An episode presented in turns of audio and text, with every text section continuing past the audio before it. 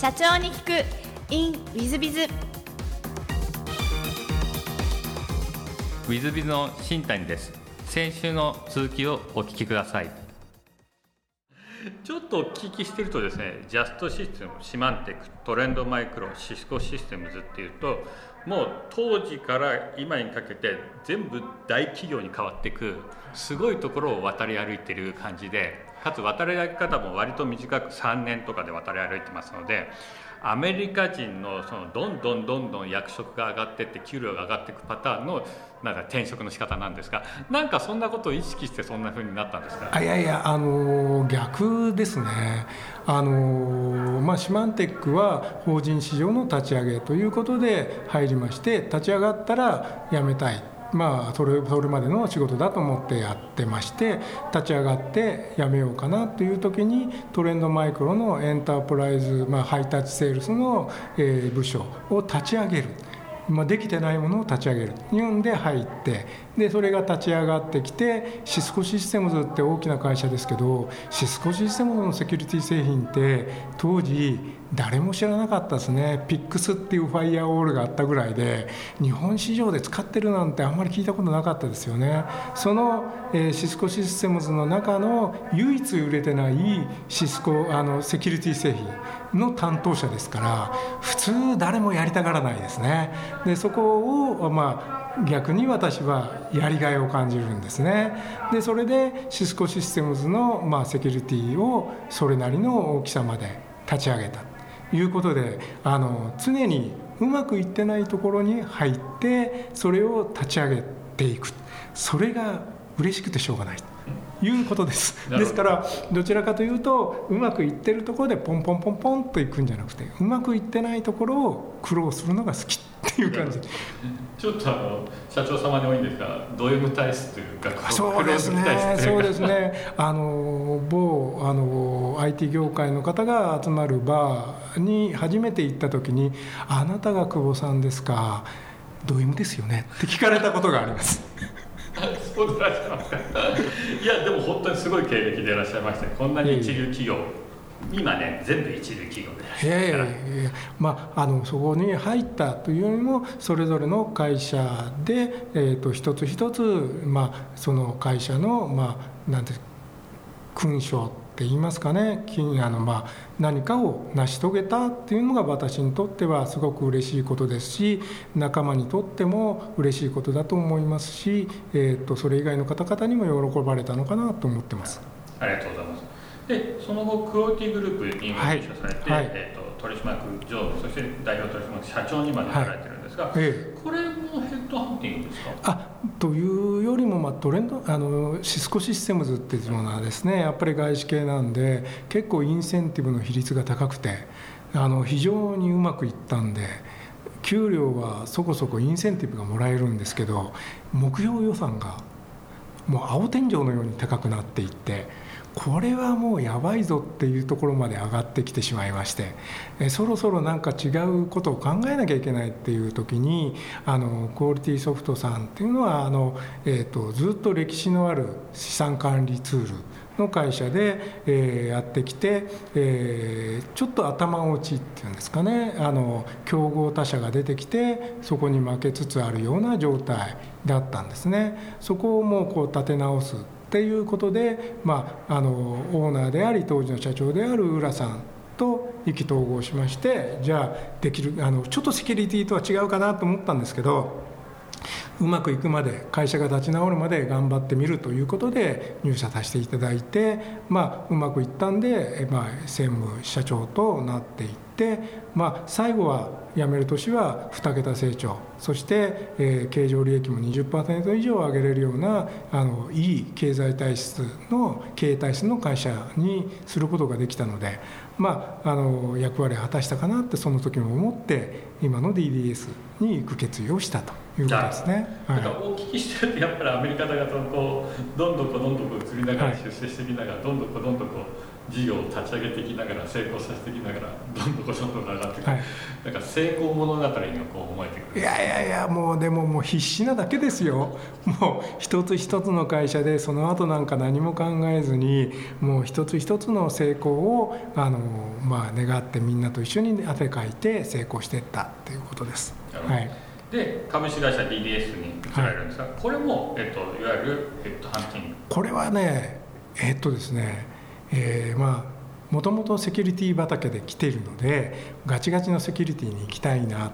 でもあのアンチウイルスとかそういうのはもう結構やったしなって思って次どういうセキュリティだろうって考えてた時にですねあの DDS が FIDO という世界標準の、まあ、クラウド上での認証の仕組みの、まあ、FIDO アライアンスに日本で一番最初に手を挙げてましてで、えー、面白い会社があるななるほどクラウドの世界になるとパスワードがいっぱいでみんな管理しきれない。それをなくしていきたい売買パスワードカンパニーっていうふうに挙げてましてですね。これは面白い会社だと。思いました。でこの会社に行きたいなと思ったんですけど、えーと、いわゆるヘッドハンティングを使うとお金かかるじゃないですか。ですから私はあのベンチャーキャピタルの方に、えー、この DDS の三好の社長ってご存知ですか？聞いたら知ってる。じゃあちょっと紹介してもらっていいですか？私はあのパソコン持って行ってですね、えー、このビジネスは私でないと成功できないというプレゼンテーションを一方的に1時間やりましてで三好の社長が「久保君」と「君の気持ちはよく分かった。でも赤字だから君の給料出せないけどいい?」言われまして「じゃあ儲かったら出してください」ということを言って入社させていただいたという経緯なのでヘッドハンティングじゃないですね。ヘッド売り込み押し売りですね。いやちょっと今すごいお話を聞いたんですが割とでも逆にアメリカ人的ですね。ですかね、はい、日本人でこう売り込みに行く、はい、まあ今の若者も含めて、はい、非常に少ないんじゃないでしょうかね。ああそうですかね、ね、そうですかもねちょっと感動してますけども。いやいやいやいや。売り込んでいった。で給料すごい下がったんじゃないですか、下がりました。なんかこうご反対とか周りはあられなかったいやまあただなんていうんですかね生活できないレベルではないですからね別にあの、ね、飲み行く回数減らせばいいすむ話でですねそんなにあの、まあ、減りましたけど生活できないレベルではないのでまああの「えー、給料減るの?」って、まあ、妻なんかには言われますけどだけどまあ、えー、好きにしたらということであの好きにさせていただいてます。なるほど、はい、じゃああの事業がうまく立ち上がっていったらもう社長になる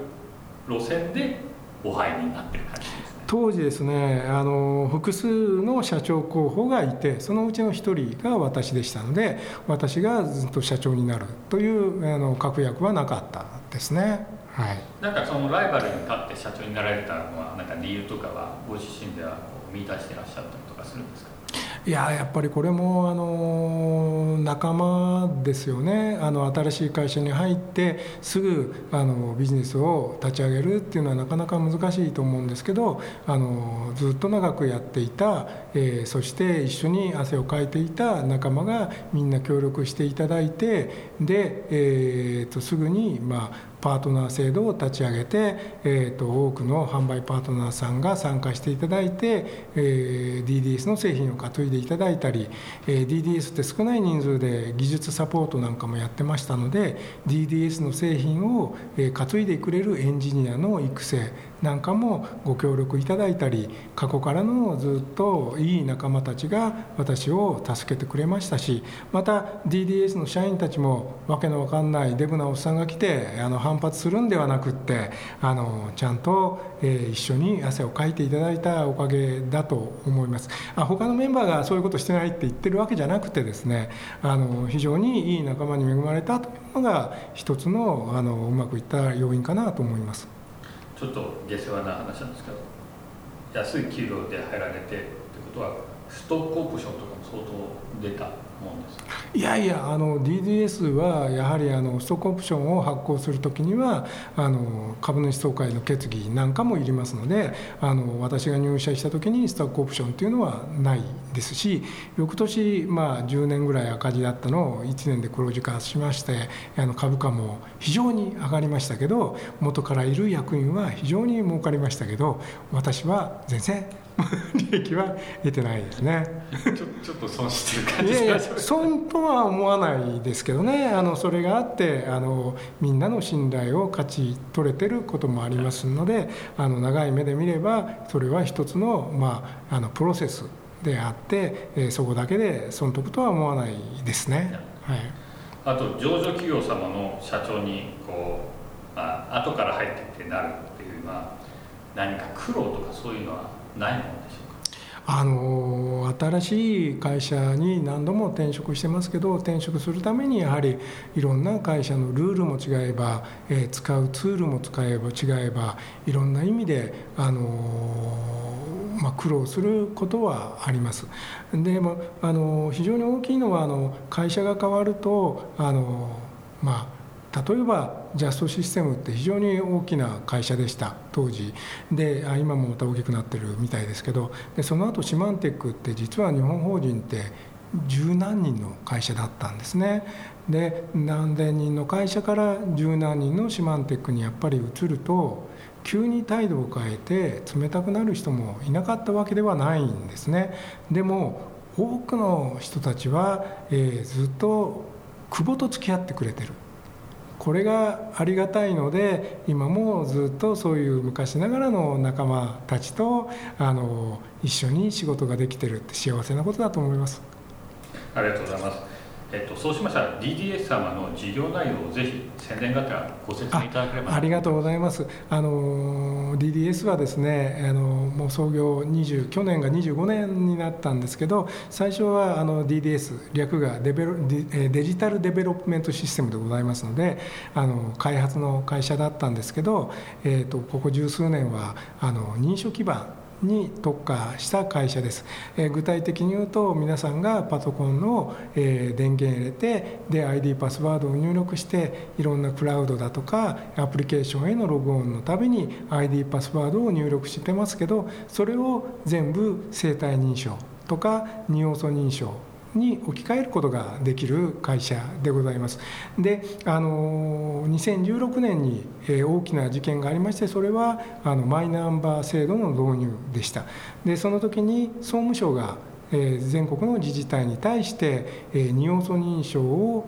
導入して、えまあ、システムを強くしなさいという指示が出て補助金も出た関係で一気に自治体にこの二要素認証っていうのが広がってあのビジネスそのものが大きくそこから成長している会社です。まあ、そこの部分は安定的な成長をさせながらさらにクラウド上での認証とか、えーと、スマートフォンへの認証システムの提供そういったチャレンジを今しています、えー、非常に大きなあの研究開発費を投入しながらあのまあえー、お金が続く限り多少赤字でもというふうな思いの中で、えーと、資金を投入して大きな、えー、成長大きな成功を収めようと今頑張ってる日本初の、えー、会社でございます。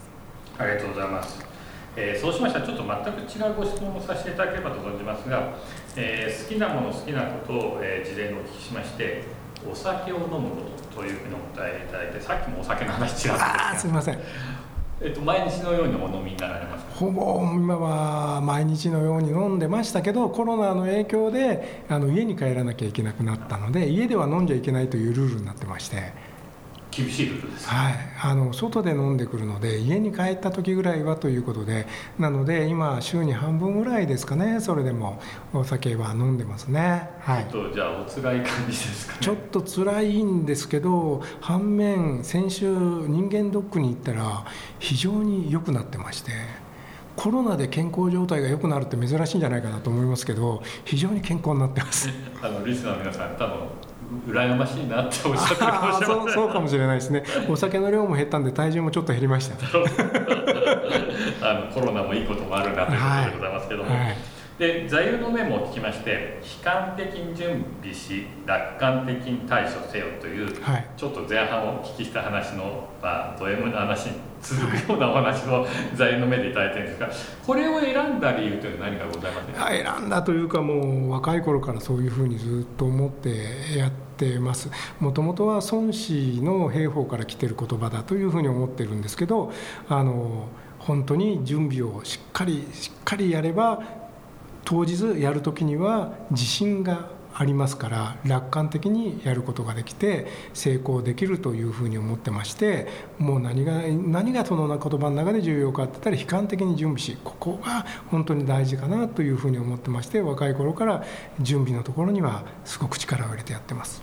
ありがとうございます大変勉強になるお話でございました。えー、最後のご質問なんですがこの番組経営者向け社長さん向けもしくはこれから起業する方向けの番組でございましてもしよろしければ社長の成功の秘訣をお教えいただけませんでしょうか？はい。私は何と言っても人を大切にすることだというふうに思います。あの実はジャストシステムの時にあの競合であったマイクロソフト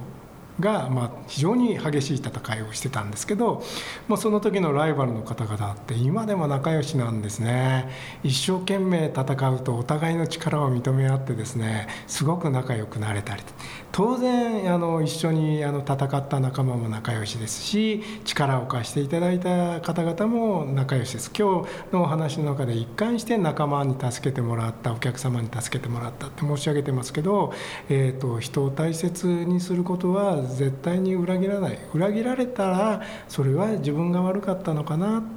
どうしたらよかったのかなって反省する材料であって悲観的になることではない、えー、常に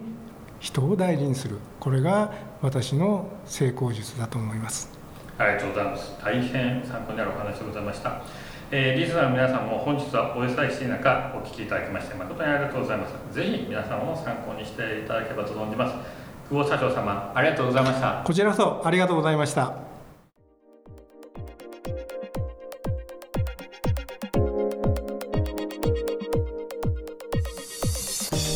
本日の社長に行くインウィズズ、えー、いかがでしたでしょうか？久保社長様。面白いですね。というかねこういう生き方もいいですね。まあジャストシステムシマンテックトレンドマイクロシスコシステム。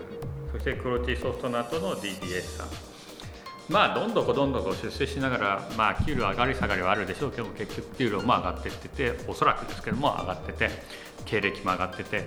どんどこどんどこチャレンジしてる感じ。自分の人生を楽しみながらチャレンジする。それもド M とおっしゃってらっしゃいますかそれでチャレンジしてる感じ、まあ、ストイックという感じですか。素晴らしいですね。アメリカだとねこんなの普通なんですよ。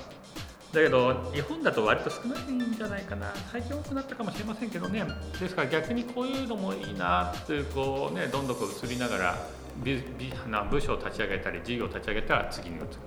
そういうのもですねまあ非常にいい経験だしいろんなことを知れるし視野が広くなりますしこの経験を全部生かしていけるような感じがします。そういう意味でやっぱり素晴らしい社長様でいらっしゃいますしまあそういう意味であの本人ド M みたいな話もされてらっしゃいますがいわゆるストイックですしえー、まあねここの社長にクリーンウィズでお越しいただく社長さんはほとんどストイックでいらっしゃいますんで、えー、ド M でいらっしゃいますんで、まあ、当たり前っちゃ当たり前。逆に言えばそれぐらいやらないとビジネスはなという部分もありますのでそういう意味では本当に素晴らしい社長様でいらっしゃいました。ぜひ皆さん方もですねえー、まあ、人を大切にというお話もされていらっしゃいましたのでそういったことを解説にしてド M 社長として皆さん頑張っていただければと思います、えー、本日の社長に行く d ムイズではここまで。また来週。3分コンサルティング。w i z b i z が社長の悩みを解決。本日の3分コンサルティングは S 様、えー、起業前だそうです。はじめまして起業準備をしている S と申します。えー、私は現在デリバリー専門店を起業しようとしています。このことを大手企業に住まい父に話したところ事業計画書を持ってこい。内容が良ければ出資してやる。ただ自分が OK 出さない計画書だと資金調達するのは難しいと思えと言われました。もっともだと思いましたし出資してくれると言われたので父を納得させるべく事業計画書を作っています。しかしターゲットの絞り込みは甘い。収支計画が甘い。など散々な言われようです。どう書けばいいかを父に聞くのが一番だと思いますがもう少しまともな計画書を書けるようになってからにしたいです。そこで新谷さんに質問です。甘くない事業計画書を書くためには必要なものを教えていただけないでしょうか。どうぞよろしくお願いいたします。いや素晴らしいお父様ですね。尊敬します。し、えー、そのお父様の息子さんで生まれたことは良かったなと思っていただいたらいいんじゃないかなと思います。ぜひ頑張って作っていただきたいんですが、えーと、事業計画書を作る前に一番重要なことは戦略を立てることですね。これが一番重要だとまず思ってください。じゃあ戦略ってどういうふうに立てていくかっていうと、えー、まず現状把握をちゃんとしなきゃいけません。えー、一つには、えー、マーケット環境。どこの場所で出すのか。その環境はどういう人たちが住んでいる地域なのか。例えば金持ちが住んでいる地域なのか。貧乏人が住んでいる地域なのか、えー、世帯収入はどれぐらいなのか、え、また御社がデリバリーですからどんな商材を扱うのか分かりませんが例えばデリバリーの唐揚げ店をやるなら唐揚げ屋さんはどれぐらいあるのか。デリバリーの宅配の唐揚げ屋さんはどれぐらいあるのか。じゃあ宅配他の唐揚げじゃない寿司とかピザとかの宅配はどれぐらいあるのか。えー、その辺のその店舗たちはどれぐらいの売り上げを上げてるのか。などなどを徹底調査するのが一番最初です。でその上で、えー、どれぐらいの売上規模どれぐらいの顧客数どれぐらいの客単価を設定して商品設定をしてじゃあ客単価を設定するとどれぐらいの原価がかかって、えー、どうなっていくから利益がどれぐらい出てってと。こんなふうに考えていくのが基本中の基本です。これを戦略的に考えなきゃいけません。ですのでマーケット環境を徹底調査するのが一番最初です。昔サイゼリアの小学会長にインタビューを取った時に一番最初彼は東京理科大の学生の時に、イタリアンのレストランを出しました。イタリアンのレストランを出した時に全然儲かんなくて、えー、悩んで、えー、自分のお店の周辺のお店を片っ端から見て回りました。歩き回ったと。その上で客単価をもっと下げようということで下げてそして原価設定をしてじゃあこれでいこうということでやったら並ぶお店ができたと。でその次に近くにもう2号店を出してそこも並ぶ店にする。で近くにまた3号店を出して並ぶ店にす。る3店舗出すことによってその地域のイタリアンやスペイン料理やそういった洋食やそういうところを全部潰して、えー、そこで、えー、まあ勝ち組になると。それが今のサイゼリヤの原型ですね。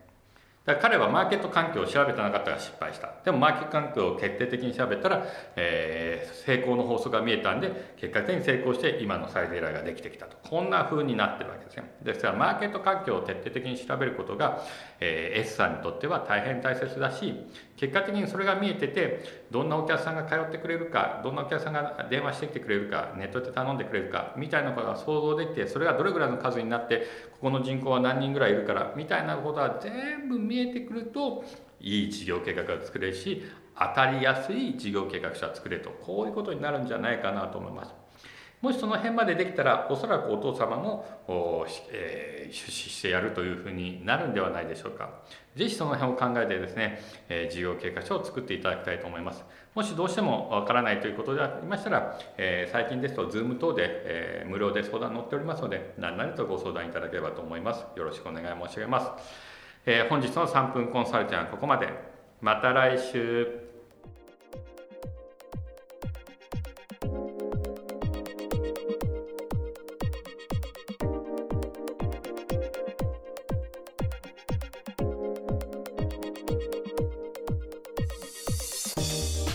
本日も社長に聞く in WizBiz をお聞きくださり誠にありがとうございました、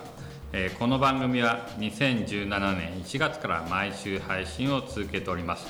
これまでにたくさんの成功社長成功経営者のインタビューをお届けしてまいりました。その内容は全てテキスト化いたしまして私ども WizBiz が運営するウェブサイト経営ノートでも閲覧いただけるようにしております。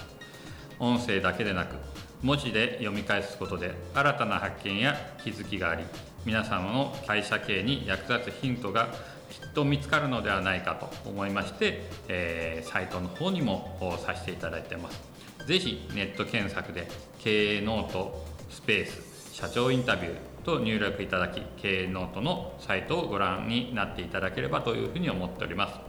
本日の社長に行く e ムイズではここまで。また来週。